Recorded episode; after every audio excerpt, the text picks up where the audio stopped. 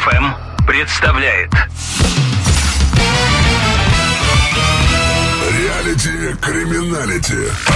Протоколы самых нелепых преступлений листает капитан юстиции Игорь Мухич. Здравия желаю! Каждый опытный полицейский хочет издать книгу «Тысяча и один прикол-протокол». Но им нельзя разглашать служебные тайны.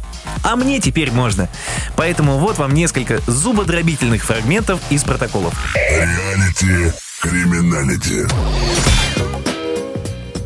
Вчера, 19 декабря 2019 года, я, проходя по улице Ленина, обнаружил гражданина Петрова, нарушающего постановление мэрии за номером 3141 на стену гостиницы «Сибирь». Я сделал гражданину устное предупреждение. Он повернулся и продолжил нарушать постановление 3141 непосредственно на меня. Я повел гражданина в полицию.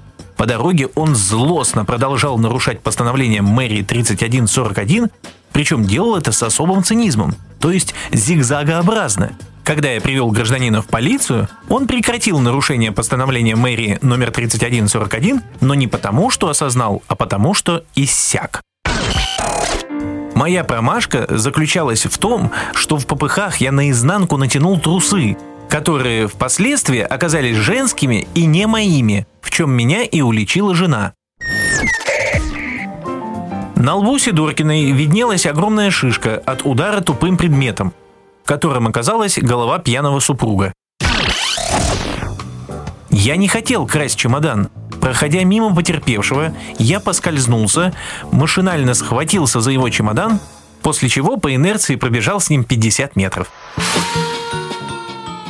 Вчера ночью я услышал подозрительные женские стоны, доносившиеся из распахнутой форточки первого этажа.